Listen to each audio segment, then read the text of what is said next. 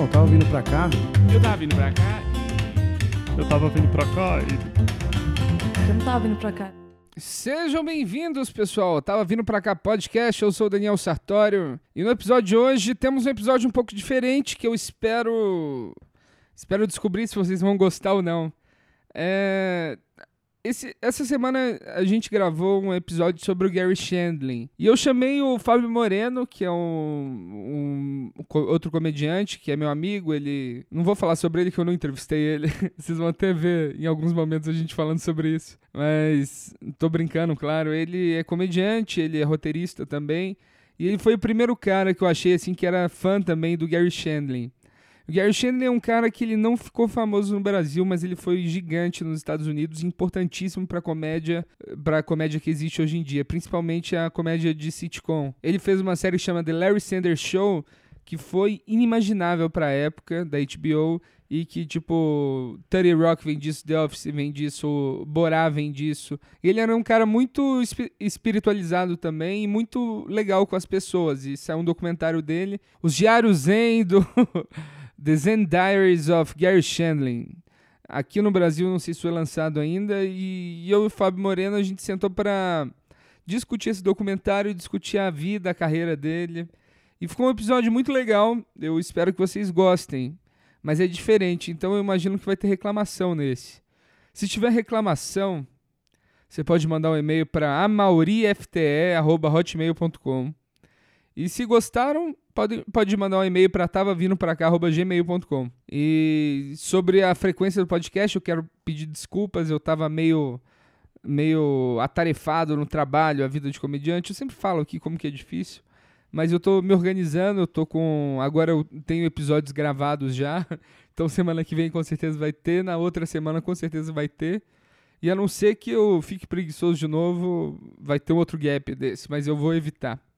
Tá bom? É, eu quero muito ouvir a opinião de vocês, que eu vou gravar algum episódio junto com a Mauri, lendo, lendo os e-mails, que eu devo lançar num dia diferente. Não vai atrapalhar o lançamento do. O lançamento normal do podcast. Tá bom? Muito obrigado, pessoal. Se divirtam.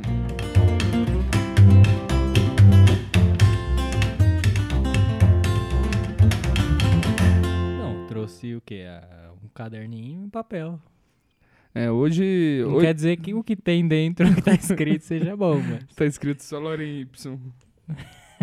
caderninho aí é um caderninho que eu comecei a escrever na pegada do. Já que a gente tá falando. E que era pra eu lembrar por, o porquê que eu comecei a fazer stand-up. Então eu. Tudo que eu. Se você abre a página. o pessoal não vai entender porque essa Tá piada escrito visual. dinheiro!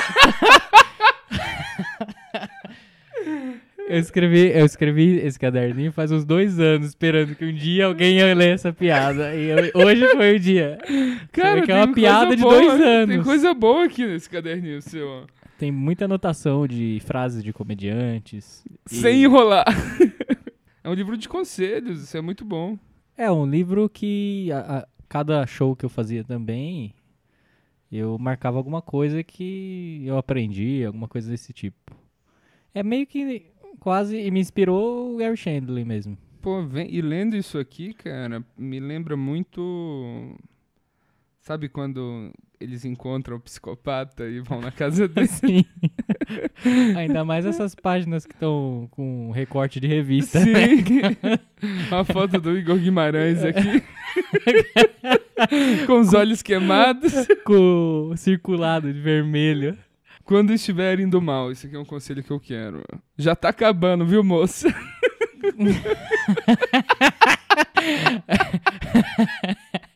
É, são piadas de, de- Depois, eu quero, depois eu quero explorar isso aqui mais. Legal. É só explicar pra galera do podcast. Hoje a gente não vai entrevistar ninguém, porque eu tô aqui com o Fábio Moreno aqui. É o melhor começo.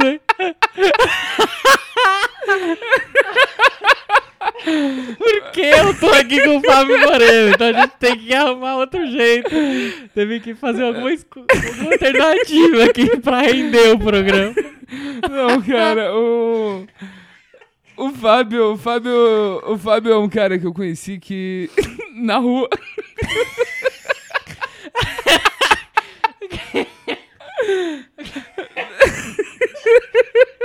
É, não, falando sério. Falando, falando sério. o, o Fábio foi o primeiro cara, assim, que eu vi que também era fã do Gary Shandling. Que... O, e o único. O único, Até né? porque você não conseguiu mais ninguém pra, pra fazer esse programa, né? não, é que... que eu... ninguém conhecia. Ninguém conhecia muito ele. E eu descobri. Como que você descobriu Quem o Gary gosta dele é o Vitor Camejo, É, o o, Camejo, Luca Mendes Luca também. Mendes. Eu acho que eu- eu- eu- o resto das pessoas que eu perguntava, a maioria ninguém conhece, né? É, então, ele não foi muito popular aqui no Brasil, né? As séries dele não chegaram a ser transmitidas aqui. Não. Mas ele é um cara bem legal e a gente queria gravar um episódio sobre ele. Acabou de sair um documentário É, dele. eu queria gravar uma entrevista. Você tá com essa de Ele gravar, então vamos. Ele trouxe várias páginas aqui falando da carreira dele. Vamos falar um pouquinho da carreira de Fábio Moreno. Não, vamos falar do Shandling. Saturday Night Tem Live. tem, mu- tem muita coisa pra falar do Shandling. Cara, o, o, o Fábio, ele é comediante também, ele é roteirista e ele foi ele foi meu sócio na, na super Big- bem sucedida noite Que- Big Bang Comedy. Teve três noites, né? Tre- Quatro. Quatro noites. Foram quatro, contando com a piloto, né? Do Big, Big Bang Comedy Show. Isso. Pocket. É, uma pena que não funcionou, quem sabe volte um dia, mas aí, aí ele foi o primeiro cara que eu descobri, assim, que também gostava do Gary Shandling. E, E, na verdade, o dia que, que eu descobri que você gostava foi no dia acho que, que eu conheci você. Que foi no show do. Naquele do Narguile. Nossa o pessoal sabe, o Senhora. pessoal, os comediantes devem, devem lembrar. Gente, Como é que era o nome? Eu não lembro o nome, mas eu lembro que eu- Eu a, lembro. a gente tava trocando ideia lá no, no sofá lá. E aí eu lembro que você tinha comentado alguma coisa dele, que você tava seguindo ele, o Judy Apatow, e É. ele tava soltando as fotos com, com os próprios diários do Gary Sim. falando que ele ia fazer o comentário. E aí eu descobri que você gostava do... É, cara, porque infelizmente ele é um cara não, não muito conhecido e ele faleceu um, um ano atrás, dois anos atrás. Foi, acho que ele postou, o, o Judy Apatow postou a semana passada, que faz exatamente dois anos. Porque É, ele- dois acho que eles anos. lançaram do- o próprio documentário dele justamente perto da data. É, que ele morreu o- dois anos depois. Ele foi um cara importantíssimo pra comédia, que, tipo, só pra gente passar um, um pra ele sobre quem ele é, o que, que ele fez. Ele. Ele era um comediante contemporâneo do Seinfeld. Eles.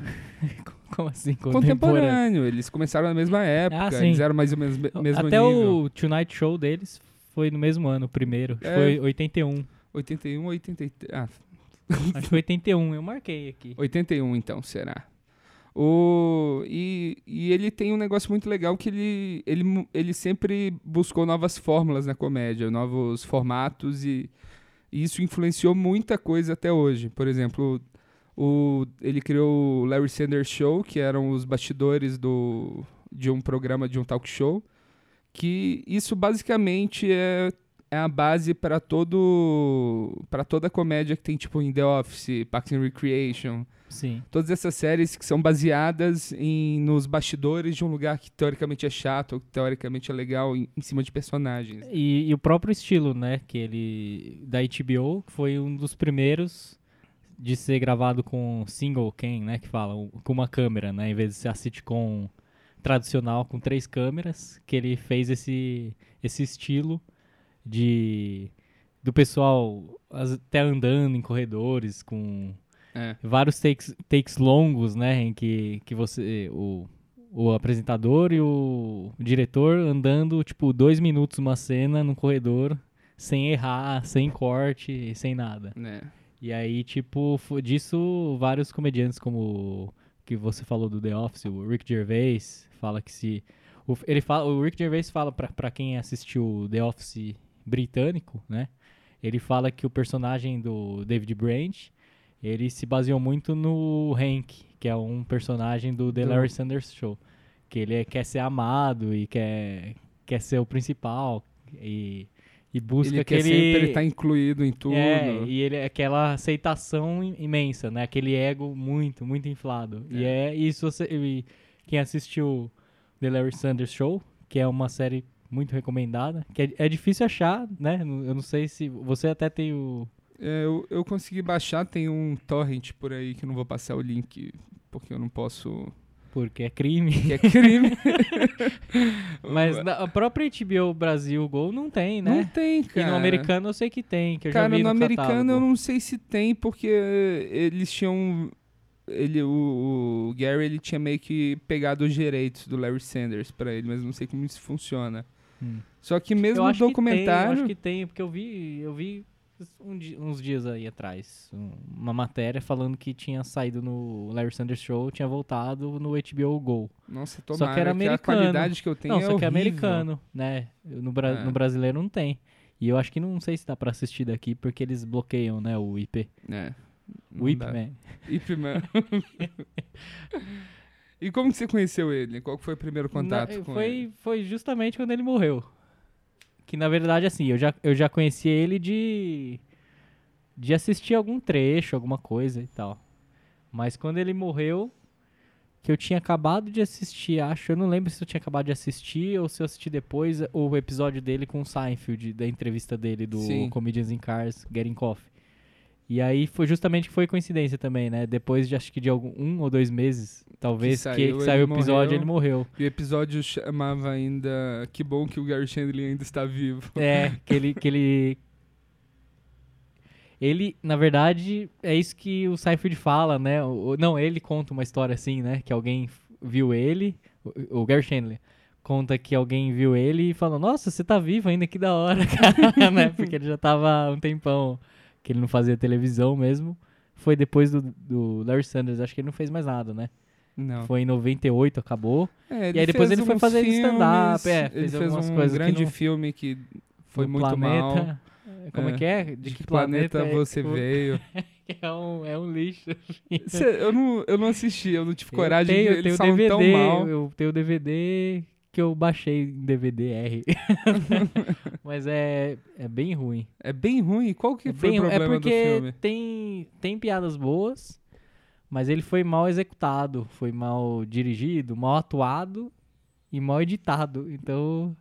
Hum, E até no, no próprio documentário, né? Que é o que inspirou a gente fazer esse podcast é o documentário do desenho. Como é que é o nome? que é Os Diários des- Zen de Gary desenho- Shandling. É, des- é, os Diários Zen de Gary Shandling, essa E tradução. no próprio tem, tem uma parte do documentário que eles mostram, e eu não sabia, né, disso, quando mostra dele, que ele, depois que ele acabou o The Larry Sanders Show, que ele foi fazer o, o filme, e aí ele tava empolgadão, mas o diretor parece que no primeiro dia já não gostou É, muito não dele, comprou ele, não né? comprou ele, e tipo, o clima que o diretor tava era, eles falam até no show, é como se ele falar, se ele já não queria estar ali desde o primeiro dia, né? Então ele falou, ah, vou- vamos terminar esse filme, e ele queria que o Gary Chandler fizesse em um, dois takes, e não era o jeito que ele trabalhava, né? Ele queria deixar perfeito cada piada e tal.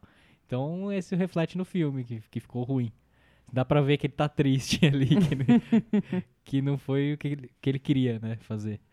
E o Gary tem muita, muito disso, né? Eu acho que os, muitos comediantes que fazem o, a- os próprios programas, assim, no sentido de que eles mesmos escrevem, eles têm muito disso, né? De querer ter que o ter um controle. controle ele quer ter total, o né? controle total, né? É bastante ego, mas eu, eu acredito que também é um, é um pouco ali do, do artístico dele, né? Ele quer a comédia dele do jeito que ele pensou, né? Então, pra um cara que é, que é igual o Gary, aceitar o jeito de diretor deve ser meio difícil, né? Sim, Não que você aceitar dele. uma coisa que, tipo, que você tá achando que você poderia fazer melhor, deve ser foda, né? Sim, e você, tipo, aceitar que, ah, então foi, né, agora. Não, pode, não quer fazer mais, não, tipo, não pode fazer outro take? Não. Tipo, quando Não é montam assim. o seu sanduíche errado no Subway. E, tipo, e muito, muito disso que, fala, que falam que ao mesmo tempo, né, ele era um cara muito legal, que ajudava todo mundo, né, na comédia é, Sacha Baron Cohen. Ele foi um guru, né? Um mentor pra É. muita gente. Fala, tem muita entrevista, né, nesse, nesse documentário de que você vê, né, no comediante que ele fala com puta respeito, né, sobre o Gary Shandling, como se fosse um mestre mesmo ali. né? E, e, e, e ele, ele ajudava às vezes sem, na maioria, na maioria das vezes sem interesse algum, né? É isso que os caras é, sentiram muito quando ele morreu e tal. Ele tinha um jogo de, ele tinha um jogo de basquete, né? Que ele fazia É, de, domingo de com- domingo. Com, os comediantes. Então, pra, pra eles, eu acho que mais internamente até foi muito chocante, né? Que ele morreu É. muito cedo. Morreu 66 anos, né? Ele tinha. Jovem, como ele disse, né? É, e pô, pra um comediante que é roteirista, escritor, que é uma profissão que eu, eu, acredito que quanto mais você ficar velho, melhor, né? Não, é diferente de um atleta e tal. Você, você vai pegando mais conhecimento e tal. Então você imagina aí que ele, pra mim, e acho que pra você também, né? A gente já tinha conversado isso, Sim. que ele é um dos melhores comediantes stand-up, não os preferidos, né, da gente. Ele ia ter o quê? Mais uns 15 aí, 20 anos de stand-up foda. É, Pra cara, e gente. ele, e ele tinha interesse em escrever um livro, isso que machuca, né? É, ele tem um livro, mas é como o Larry Sanders, né? Sim.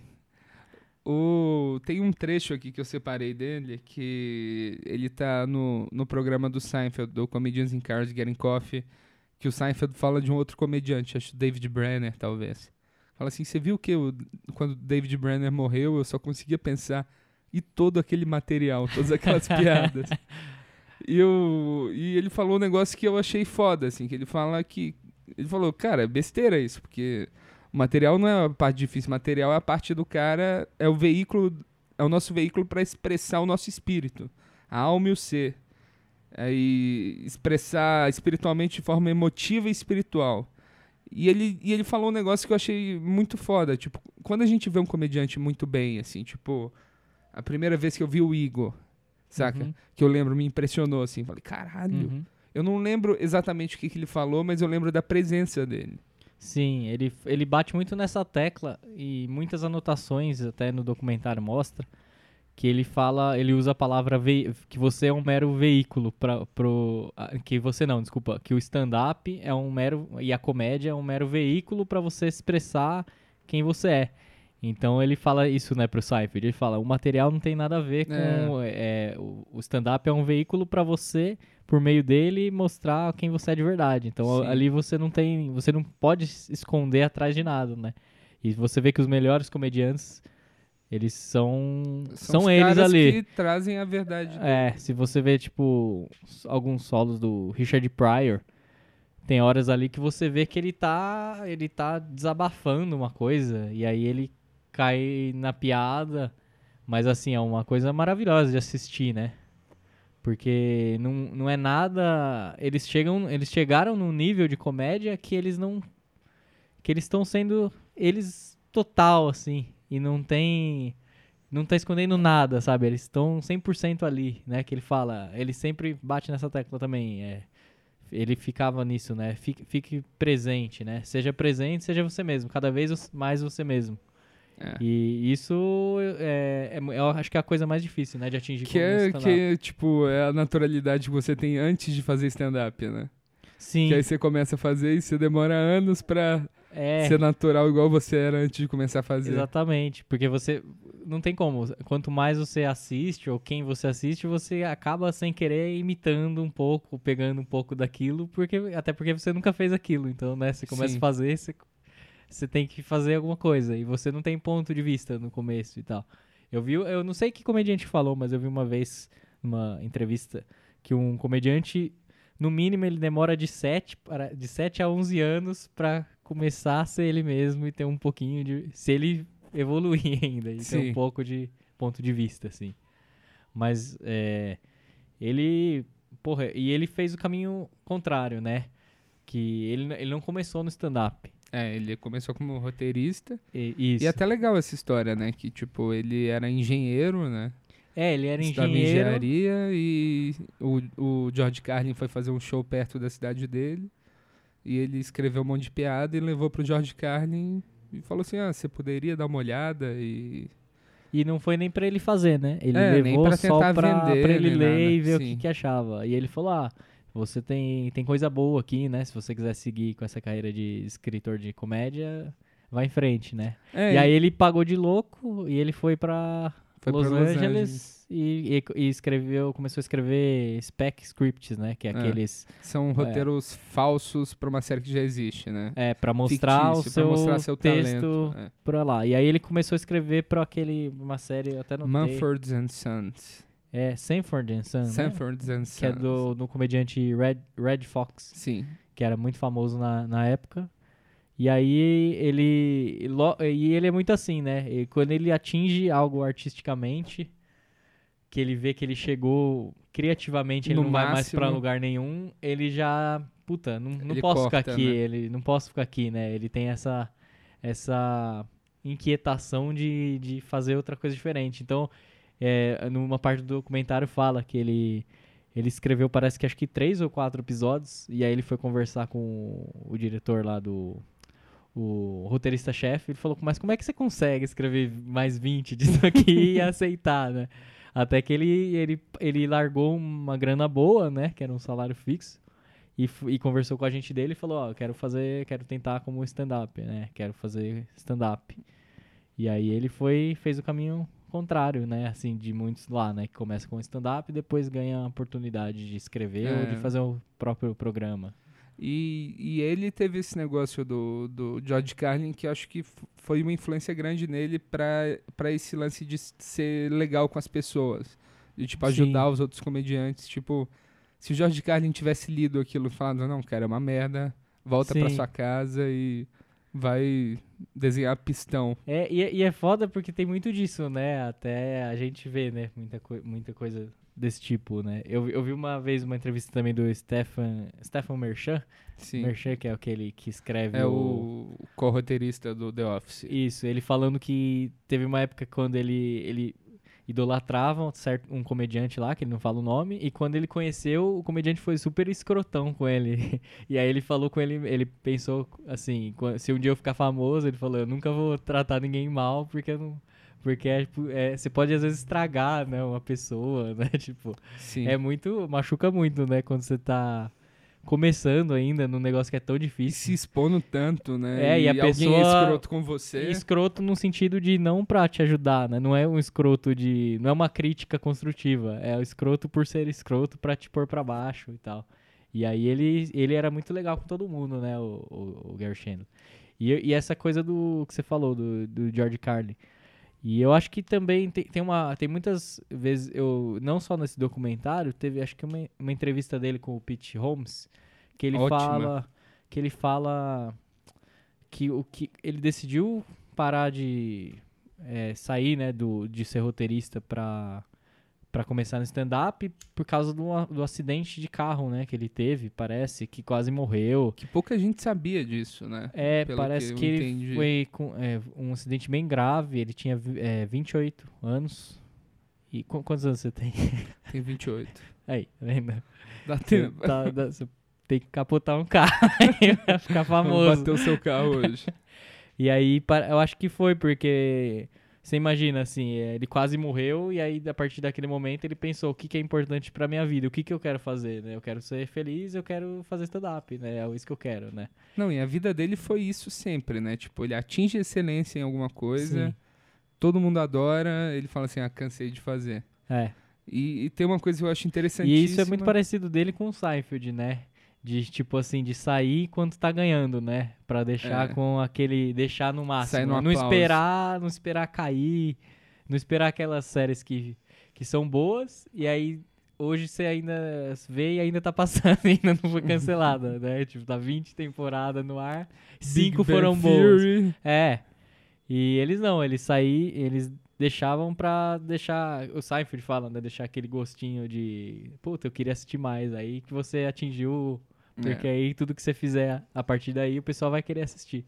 Não, e uma coisa muito foda dele é que ele ele começou a fazer guest spot no, no Tonight Show do David Carson, que era quando ele faltava. Jo- Jo- Johnny, né? não? Johnny, Carson, meu Carson. Deus, falei errado. É, é, confundiu. Confundi. E o Johnny às vezes não podia ir e chamava alguns comediantes pra participar. O Leno também fazia. É, E ele foi cotado pra ser o cara pra substituir o Johnny Carson. E ele falou Parece assim... que lá quando ele saía de férias, né, o Johnny Carson, É. acho que duas por duas semanas, aí, aí eles colocavam o Gary ou o Jay Leno pra, É, pra substituir naquela semana. E aí ele era um dos mais cotados, né? Isso era o programa com maior audiência, assim, do- dos Estados Unidos. Era bizarro. Era o cara aparecia lá, ele já era o talvez o, não sei se foi tanto quanto que o humor na caneca do Joe foi aqui. É, eu ia comentar isso. Acho que foi. é, Era muito ma- maior, eu acho, até porque era mais antigo e não tinha É. nada de internet, né? Então. E lá era um pouco mais forte. Era mais forte ainda. Pro comediante, o. Tá no Johnny Carson, né? Porque lá o comediante. Ele aparecia no Johnny Carson. Aí, dois, três dias depois, o cara até comenta. Ele, alguém chamava ele pra apresentar ó, um programa, pra ter uma própria Então, série, uma porque série. era tão foda, né? Atingir aquilo. É. E pra ele é- era o sonho dele, né? Era o máximo era chegar naquilo, É. né? Que é- tanto é que a primeira vez lá o o como é que é o nome daquele comediante que fala no documentário? Bob Saget, Bob, Bob Saget. que é do Três é demais, né? É. Ele fala que ele tava lá, né, no, no camarim lá atrás, e aí ele quando ele assim que ele saiu do palco a primeira vez de fazer o não de apresentar, de fazer o stand up dele, né, os seis minutos. Ele saiu chorando, ele falou, puta, é, eu acabei de fazer o que eu queria, né? O que, que eu faço agora, né? Porque eu não sei mais o que fazer, né? Porque ele chegou, tipo, você tem um Chegou sonho no- único, você é. faz e aí, o que, que você faz o que que depois? você vai fazer depois? E aí ele falou, não, faz mais, né? Você vai fazer todo ano, não sei o quê. Aí, aí ele foi fazendo até que ele conseguiu apresentar o, o Tonight Show.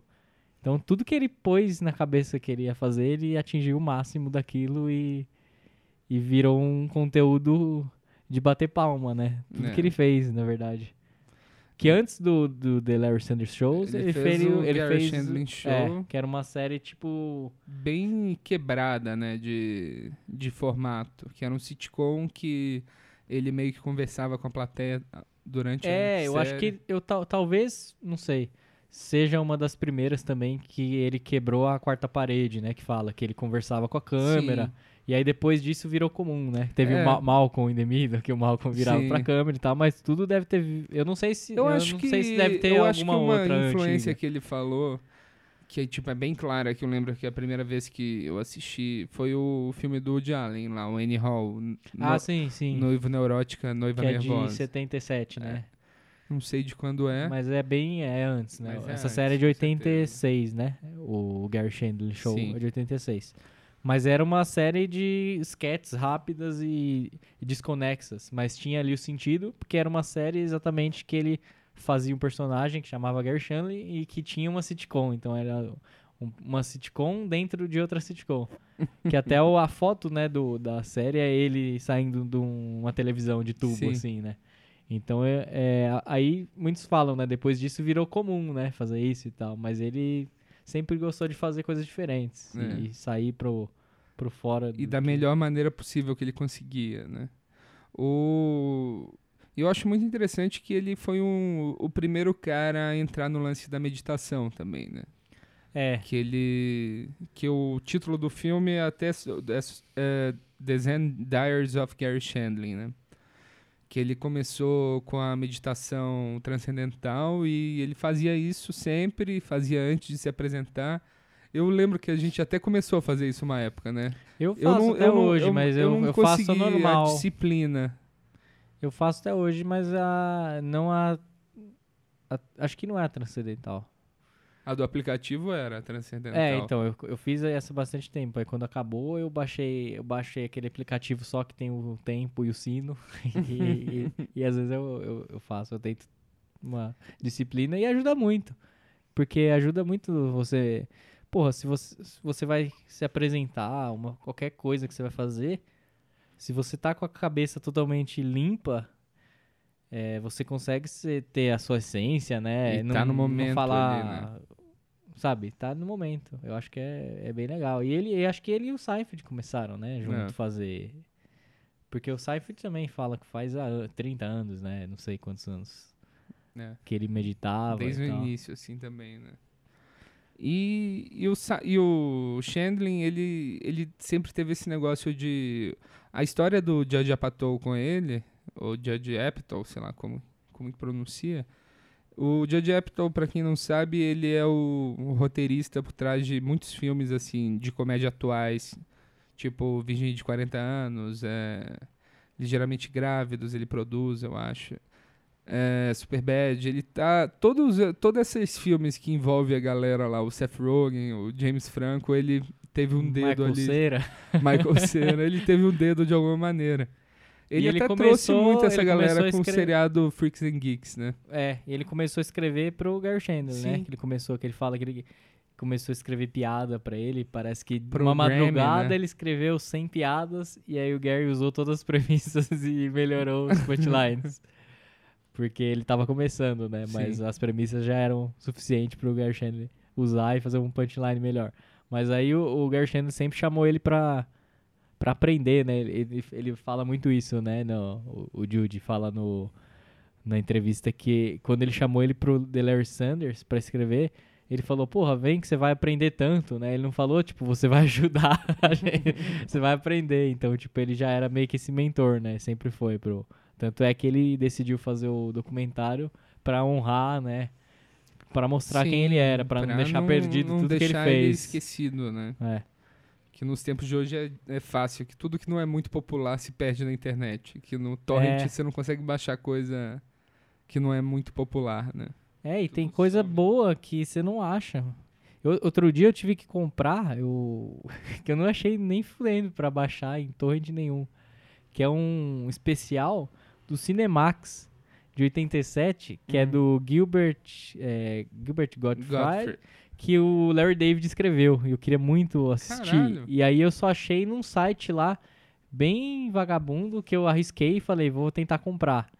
E aí eu paguei acho que 8 dólares, um negócio mal caro, porque é um vídeo de 30 minutos de VHS podrão, assim, a imagem.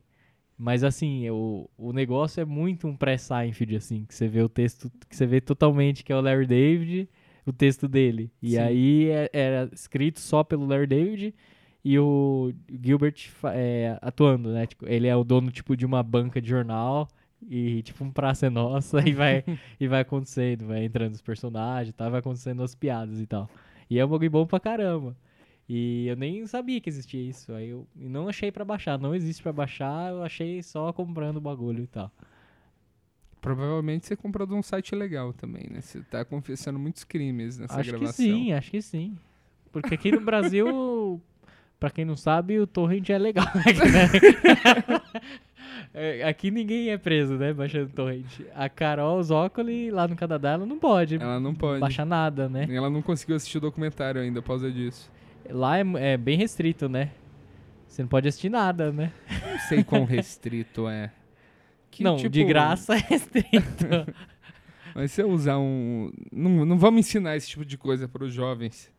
O... Mas qual foi a relação dele com Mas o- qualquer é, e-mail, né, que o pessoal quiser mandar falando que é crime, tem um e-mail, né? A Mauri, qual que é o e-mail? do- A Mauri, FTE, arroba qualquer, qualquer processo, qualquer coisa Ele- desse tipo. Ele roteiriza todas as entrevistas, então.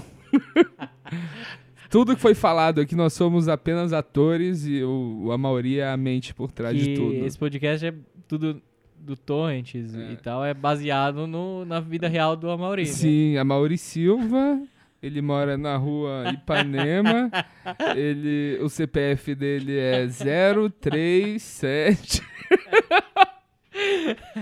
Só mandar um oficial de justiça agora. E, enfim, o que, que a gente tava falando? De que é difícil achar conteúdo do... É, E do Gary internet. Chandler é difícil também, né? A gente tinha achado algumas coisas, assim, de stand-up, mas a própria série é difícil achar. É difícil. E não Show, acha é uma em boa série qualidade. boa pra caramba. É. É. não, é tudo VHS, é. É. aquela imagem zoadona, assim, embaçada. e aí, bom, a gente tava falando antes, né, de, de entrar da série, do stand-up, né, que o, pra ele também foi difícil, que uma das coisas que eu vi no, no documentário é que quando ele foi começar, ele começou no The Comedy, The Comedy Story, né? Sim. E aí a, a dona, parece, A ela era bem. é, ela, era, ela dividia muito assim, não, se você é roteirista, você não é stand-up, né? É, então ela não, queria deixar Ou ele- você performa ou você, você escreve. escreve pra TV, né? É, e aí foi muito difícil, né? Tipo, ele teve que escolher mesmo sair pra, pra falar, não, vou, vou fazer performance, vou fazer stand-up mesmo. É. E a, a história dele no primeiro Tonight Show é muito boa, que ele ele tava num, num, num show na Comedy Story, ele arrebentou. Aí o cara falou assim, é, foi bom de, foi tão bom que eu vou ter que vir aqui amanhã de novo pra te ver, pra ter certeza que não foi Que não foi acaso. não foi o acaso. é verdade. E, e lá era muito comum, né? Isso daí do olheiro, né? Eu acho É. que hoje até, né? Talvez. Mas Não é que hoje se deve funciona. ter muita internet, né? É, hoje você manda sua pessoal fita. da tecnologia. O que, que é a tecnologia? você manda fita? Cara, que fita eu- que você manda? É a fita que eles falam, né? Que você manda seu set de 5 pro.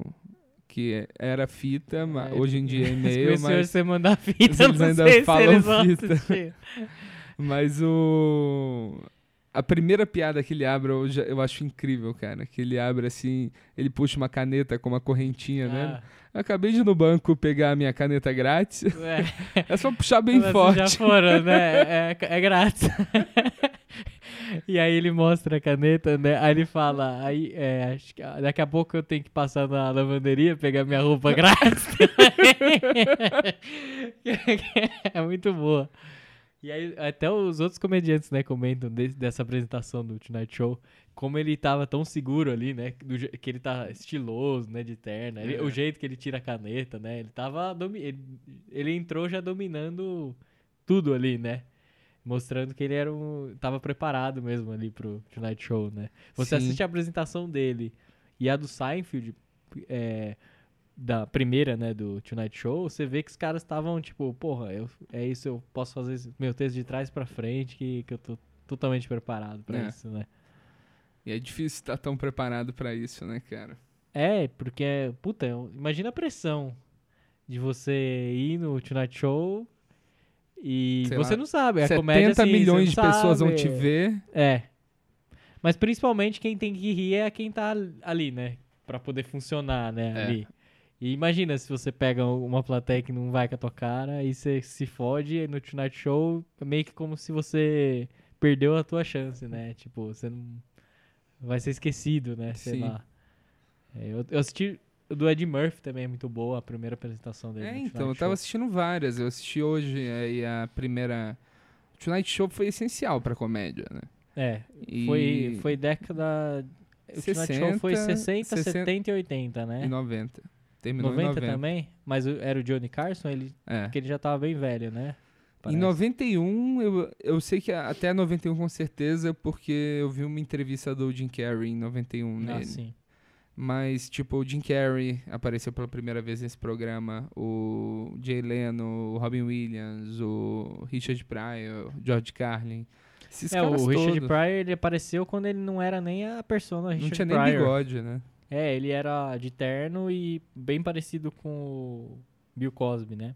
É, verdade. Porque ele mesmo fala que ele, quando começou, ele, ele não, não usava palavrão e o, o- a persona dele, o timing, era bem assim, meio humor hum, quase de família que ele fazia.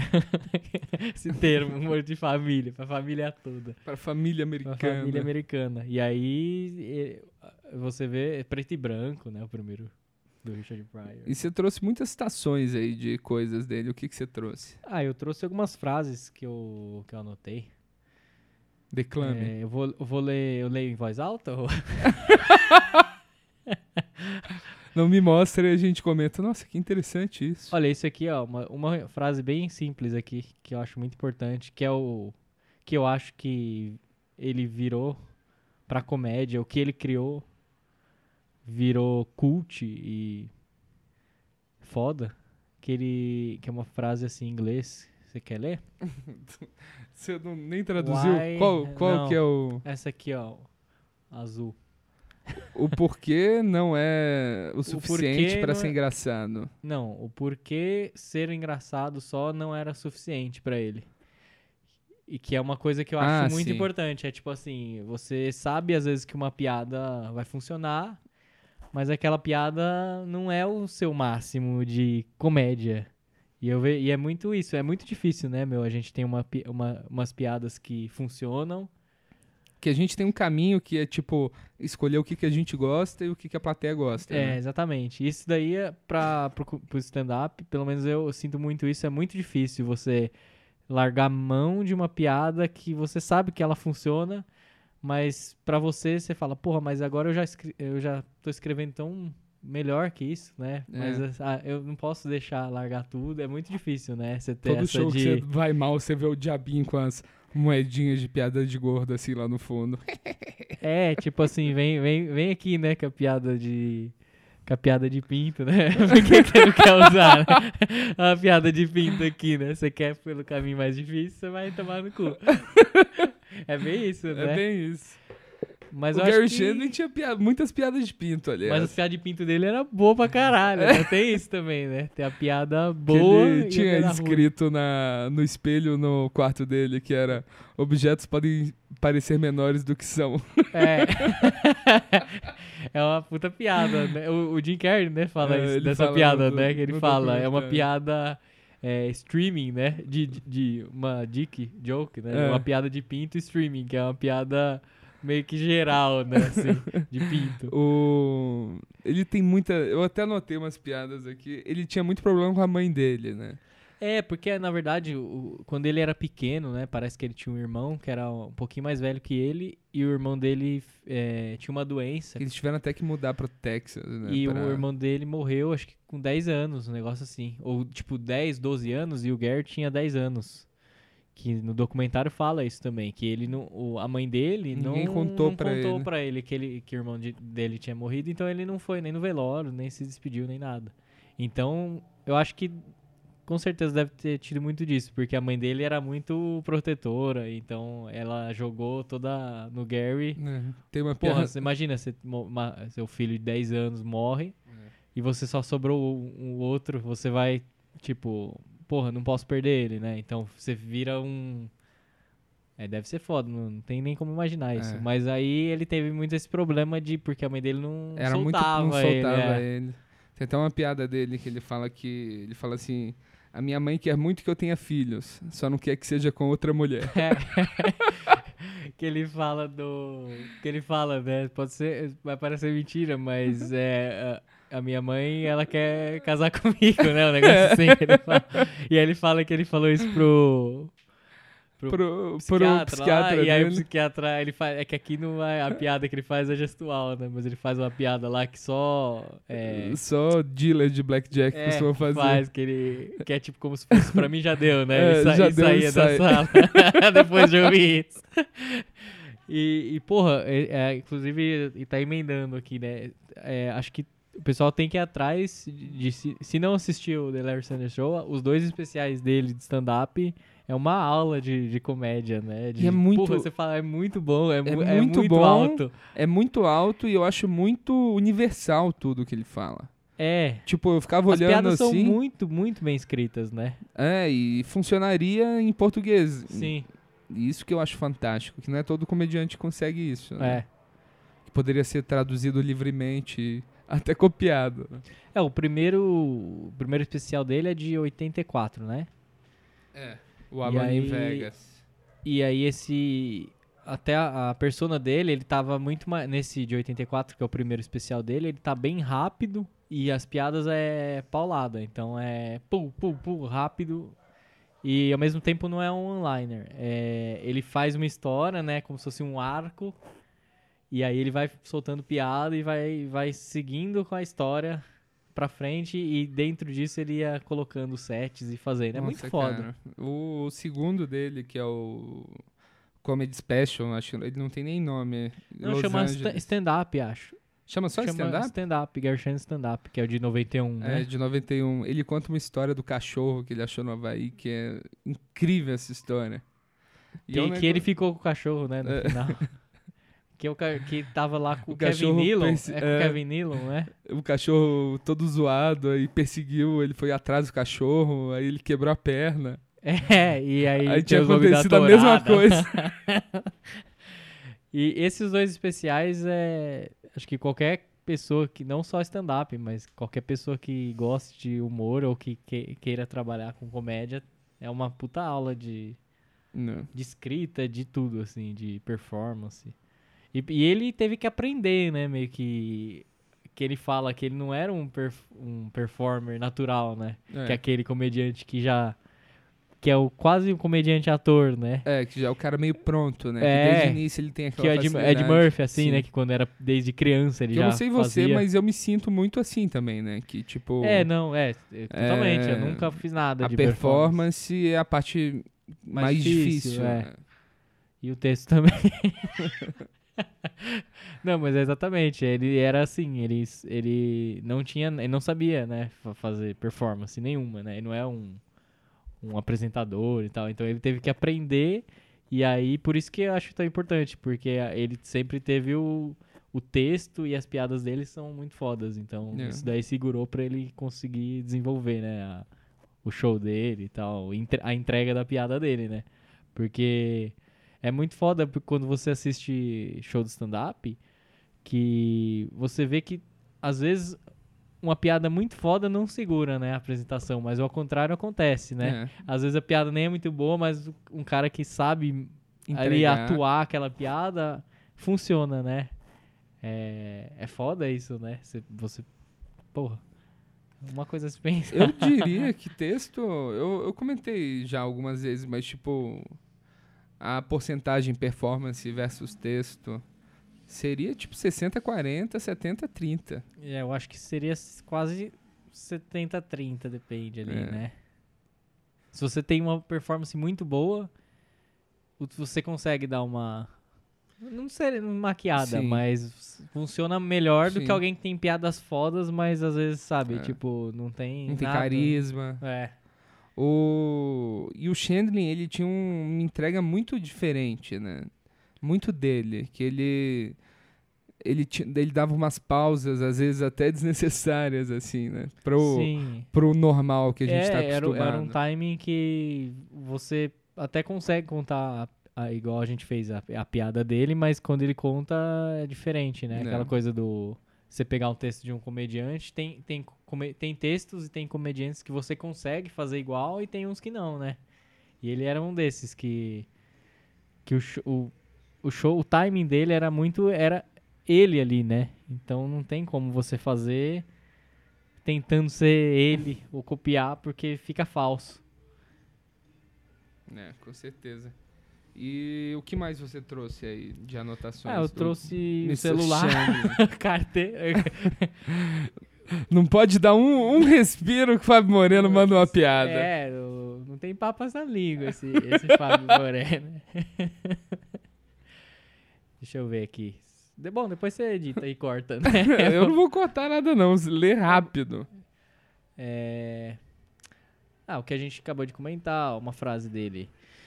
I think you can only be on stage what you are in life. Eu acho que você pode ser só no palco o que você é na vida. É exatamente isso que a gente tá falando. Ele tinha muito disso. Até por isso que é o do Zen, né? Que o documentário fala dele. Porque pra ele, você não... Tudo que você faz no palco é você ali. E é Se uma você busca de mentir, autoconhecimento, não vai né? funcionar. É. Sim, exatamente. Ele até tem uma frase lá que eu não anotei, mas eu lembro de ter assistido, que ele fala que o, o principal era a busca pessoal e em segundo a, a busca profissional, né? Então, pra ele sempre foi mais importante a busca a busca pessoal. Ele sempre tava se perguntando quem que ele é e tal, aquela coisa. E acho que isso é aquela inquietação que fez ele não parar de querer ser melhor naquilo que ele faz. Tipo, de não aceitar, ah, beleza, vou fazer essa série, É. vou fazer. Quer renovar? Vou fazer mais 10 anos dela. Porque, legal, tô trabalhando, tô fazendo. E no final da vida dele, ele começou a praticar boxe, né? Que foi um negócio que ele viu uma relação também com a comédia, sabe? De que ele falou um negócio que é muito interessante, que quando você vai lutar com alguém, você sabe que você vai tomar um soco. Sim. Então, tipo, não tem como você ir só você dar soco. É, você é tomar o soco- Do Rock Balboa, né? que tem muito essa lição, né? E, e é, né? Do, por isso que o rock é foda também. Porque é isso, né? É você aprender a. a Você levar tem que estar soco. lá e estar presente E isso é uma coisa que eu vejo de arte marcial que traz muito do, do o boxe em si também. Você tem cara de ser um praticante de boxe, Fábio Moreno? É, eu tenho cara de quem briga na rua, né? moleque que pula o muro. Você olha pra mim, você sabe que eu fui. jogava bola descalço. Jogava bola descalço muita cara de, dentro de casa. De, de que morou com a avó, né? Que, que não saía do apartamento, né? É, eu brinquei até na rua. Você brincava na rua? Eu brincava na rua, Eu cara. brinquei na rua. Eu brincava, sabe do quê? De peão. Eu gostava pra caramba de jogar peão. Que dá pra brincar sozinho, né? Dá pra brincar. Tinha que ser jogo, jogo que dava pra brincar sozinho. E você sabe que até hoje meu quarto, porque é o mesmo Fala piso, é o mesmo piso, né? Eu teve uma época que eu parei, parei de jogar peão na calçada e aí comecei a jogar dentro de, de casa, do meu quarto. E até hoje o piso inteiro é furadinho, assim, tem o furo da, porque quando o peão batia o prego, ele já Sim. ele já fazia o buraquinho. Já fazia o buraco e E aí arranhava é o chão também. É, é tu, tá tudo furado, tudo buraco, buracado. Com que idade seus pais descobriram que tava assim?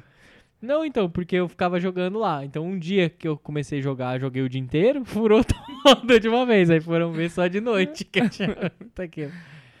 Mas eu acho que eu, jo- eu joguei. Nunca joguei taco. Eu não sei nem o que, que é isso.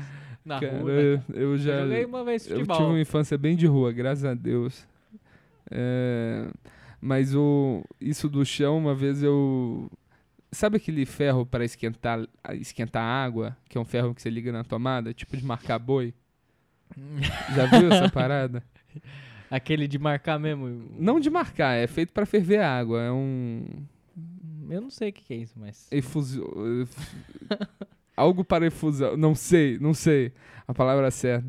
Mas é um negócio que liga na tomada, ele é tipo um marca-boi, assim, só que é pra ferver água. E eu marquei o chão da casa que a gente morava, assim. ó. E era Rapaz. o chão do quê? Era piso? Não, era madeira de uma casa alugada. Ixi, ma- madeira é. É, e aí, o que, que minha- aconteceu? Eu tomei uma bela surra. Não, mas aí sua mãe teve que pagar o, Cara, o eu chão, não você sei nem no sabe. final, não sei. Eles não me passaram Até essa hoje conta, sua mãe não. tá morando lá, porque ela Eu não pode acho- se mudar pra ninguém ver que ela Eu furou. acho que a minha mãe tá guardando tudo que eu fiz, assim. Um dia ela vai falar, Daniel, então, maneiro, você tá bem de vida. Aqui uma lista de tudo que você tem que me pagar. Eu lembro que do eu tinha um parque lá perto de casa que eu jogava ping teve uma época que eu jogava tênis de mesa, ping pong, e eu fiquei eh, jogava todo dia. Esporte Eu dos descolados. Profissional, que eu lembro que eu fui jogar jogos escolares e tinha dois japonês ninja e um ganhei dos dois. Assim, eu tava bem, eu tava quase virando profissional do, do ping pong, do tênis de É, mesa. Fábio Moreno, que eu acho que Gump brasileiro. seria e eu acho que talvez seria pra minha carreira melhor ter seguido tênis de mesa. E é muito legal do, do Chandlin. é, ele tem duas entrevistas muito boas pra, em podcasts, que é no podcast do Pete Holmes, You Made It Weird, e no do What the Fuck with Mark Maron. É, essas eu- é boa, boa, boa. São boa. entrevistas muito boas e nas duas ele sugere um livro que eu, eu e o Fábio também compramos, que é Zen and the Art of Archery. Na tradução brasile brasileira, a arte cavalheiresca do arqueiro Zen. E te falar, viu? Não é um livro grande, mas esse título assusta um pouco. Mas é um ele livro fininho, é um né? livro fininho, Quantas páginas tem isso aqui? 104 páginas. 104 Vamos páginas. em um dia.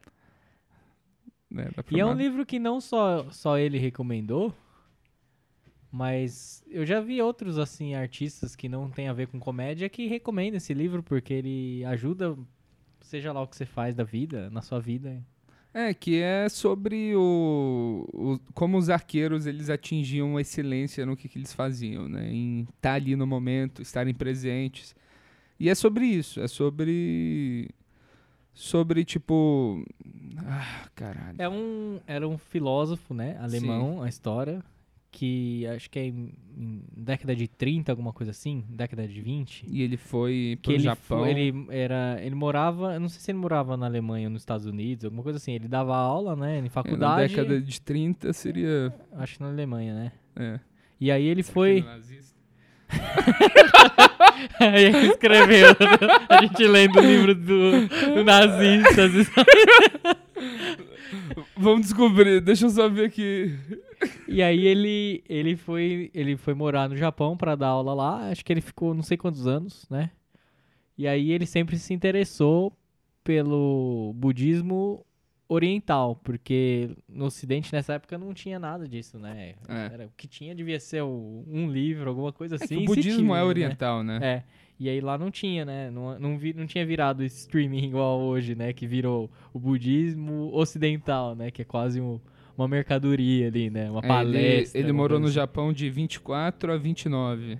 É, então. época e- perigosa pra se morar no Japão. e aí ele queria muito entender a- aquilo do. Da. Arco e flecha, né? Como é que chama? Arque... Arquearia. Arquearia.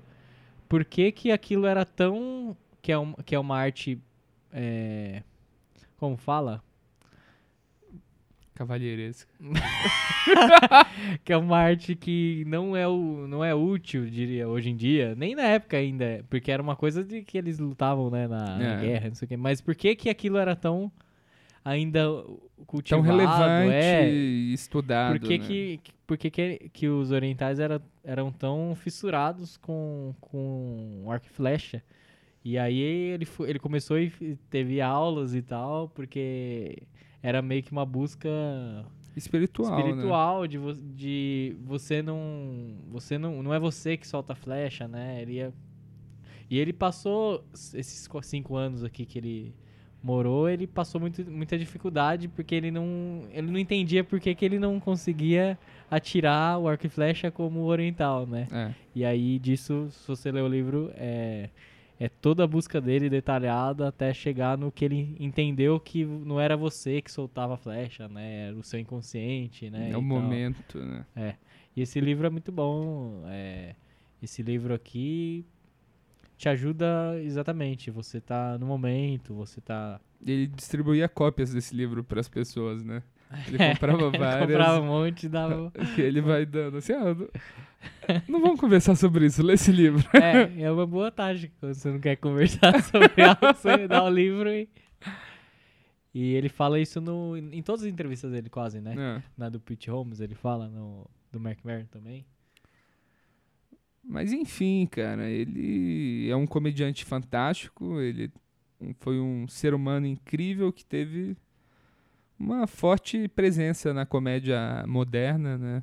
Sim. E que é um cara que vale a pena ir atrás, assistir, procurar esses especiais dele e estudar mais ele, né? É, é, assistir até no YouTube mesmo, pegar trechos, você vê de, de várias apresentações dele, se você for comparar, você vê o quanto ele muda de um show para outro. né? Muda totalmente, assim.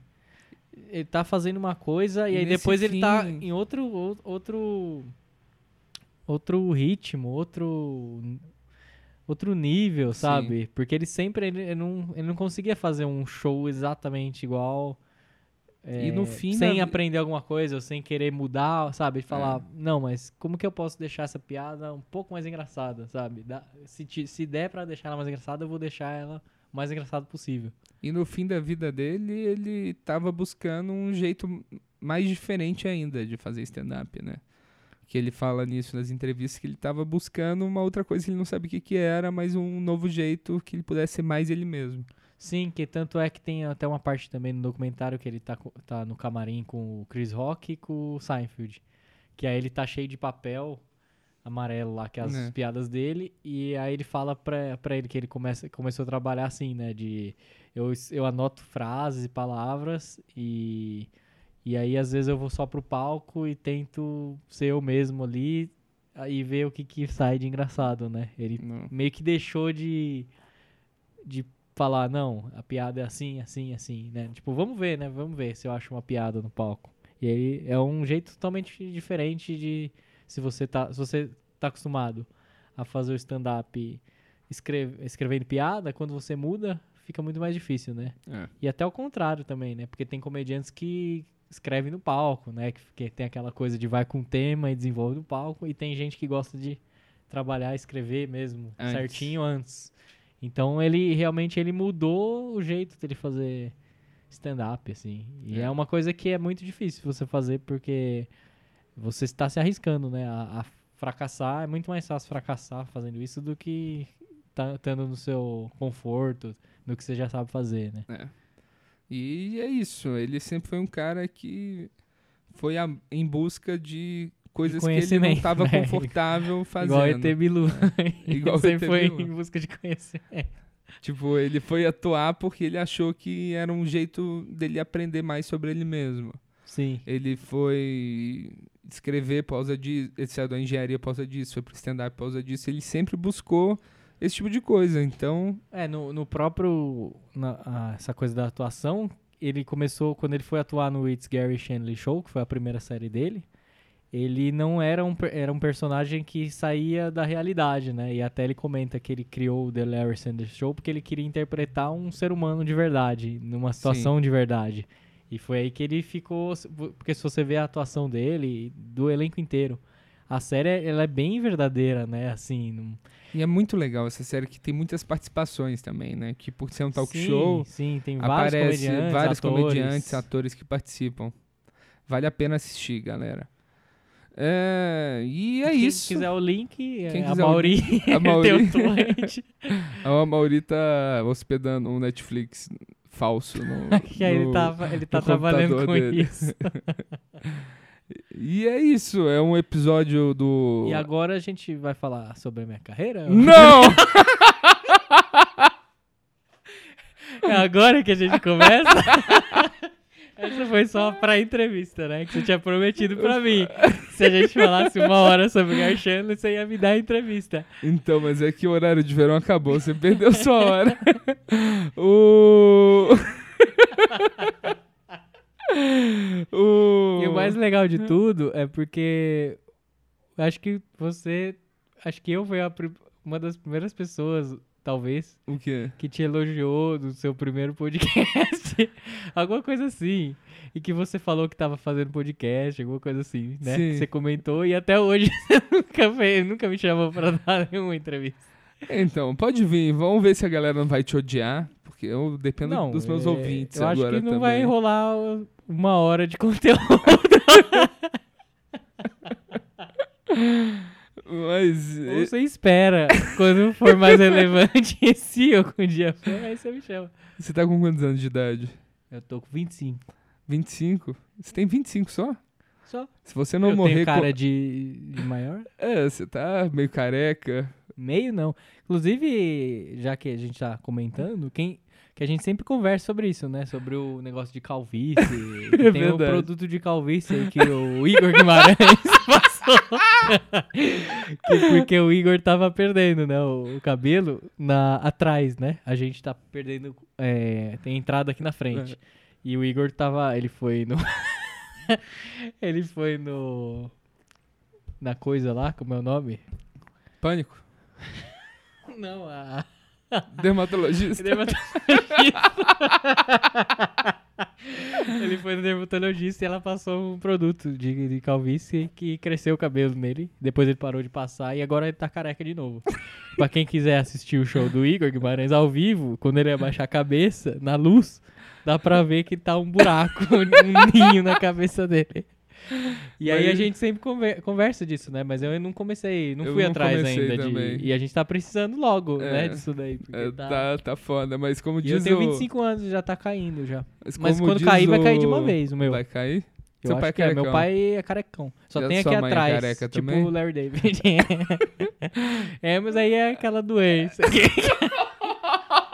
eu... é por causa de outro motivo. Meu Deus! Mas como disse Gary Shandling, não importa o cabelo que você tem na cabeça, e sim o cabelo que você tem por dentro. é muito boa essa daí. Até semana que vem, pessoal. Pô, foi bem legal o papo que a gente teve sobre o Gary Foi bom, mas Shandling. você né? acha que rendeu? Rendeu. Legal. Mas aí você sabe quando vai sair? Semana que vem? Você já Vai sair na semana que vem já. Beleza, mano. Aí, aí depois você fala, cara, se, se- Não sei se você tá hoje. Se tiver de boa. De boa, porque. Não, que eu já podia. Se você quisesse gravar, tipo, entrevista minha, às vezes pra você ter, né, também. Que tem, tem semana que você não consegue, né, gravar com outro comediante. Entrevista sua? É, tipo. Mas você quer que eu te entreviste? Eu não entendi. Não, é só tipo. Se você. Porque às vezes você precisa, né, guardar por alguma emergência, né? Se alguém não conseguir gravar. Ah, mas é melhor cê- não soltar nada, né? Do que soltar qualquer entrevista assim. Não, mas a gente grava agora. Se você quiser. Pô, a gente acabou hora. de gravar uma hora aqui, cara. Não, mas falando do Chandler, né? Então. Porque eu também, né, tenho uma história.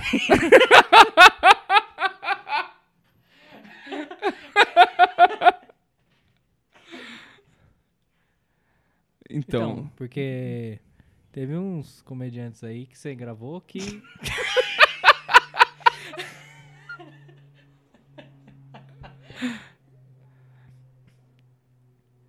que.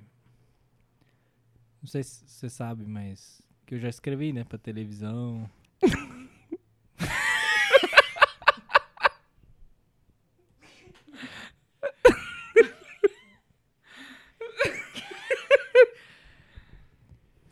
Porque o. Quem tá mais tempo, assim, né, do stand-up, né? o pessoal, do- os comediantes, algo, tipo, tem bastante comediante até que me conhece, assim, né, de... Às vezes não, não meu- muitos não viram meu show, mas, tipo, sabe que eu, que eu, tipo, ah, o Fá Moreno, ah, acho que eu já ouvi falar, né, Hum, mas não da comédia. Vê por aí, né, quando tá na padaria, Pô, cara, é muito chato pra mim falar esse tipo de coisa assim, mas. Tipo, eu te chamei aqui para um podcast com Gary sobre o Gary Shandling e. Eu não esperava, não me preparei pra gravar com você, que até eu não tenho escolha sobre com quem eu gravo. É, mas é, é só o que eu tô É. falando, se você tiver, tipo... Porque é- preciso- sempre é bom, né? Tem um ma- mais do que menos, né? Sim, sim. O... Então, vai que, por exemplo, al- alguém falte. Então, mas é que. Porque eu, eu vi que você gravou com uns comediantes que começaram depois que eu, né? Então, mas Aí é que eu- você parou, né, cara? É, é verdade. Mas assim... E tipo, você fez Saturday Night Live Brasil, né, cara? É, mas isso aí a gente não precisa mencionar, não. Então, cara, é que. E quantos episódios já tem de, de podcast? Já Tem quase acabou 30. já, né? Tem já, ah, 30. quase praticamente acabou, né? O- os comediantes que tinha já foi, né? Então, mas eu tô esperando a galera a crescer repetir? Você vai também. começar a repetir entrevista Então, eu não sei porque muita gente me pergunta assim: será que você vai me entrevistar, cara? E eu falo, cara, eu não tenho controle. Porque quem manda nisso aqui tudo, quem fala assim, não, eu não gosto desse cara, não quero que você entreviste, é o Mauri Silva. Tá, mas você acha que se eu mandar uma mensagem, ele, ele fala? Tipo, trocar ou mano? Acho que você pode tentar. Se você fizer a sua pauta e tal. Mas aí, tipo, eu mando pra ele o, o que eu quero falar de mim, assim? Eu mando pra ele pra ver se ele aprova? É, seria, seria com ele. Ele funciona com presentes, assim, também. Você tem que mandar. Ele. Então, ele gosta muito de garrafas de bebida e, e pornografia antiga.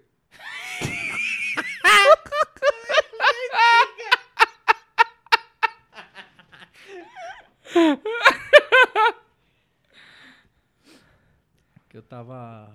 Eu tava falando outro dia com, o- com o Daniel Pinheiro Sim. que a gente queria começar. Que ele, ele tava querendo, né? Começar a fazer. Acho que vai começar a fazer uma noite de Open Mic, né? Lá no Beverly Hills. Ah, sim.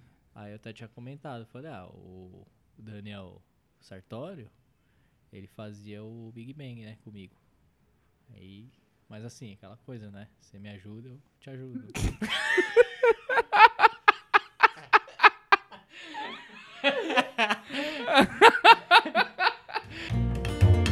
Não, eu tava vindo pra cá, Eu tava vindo pra cá Eu tava vindo pra cá e Eu não tava vindo pra cá.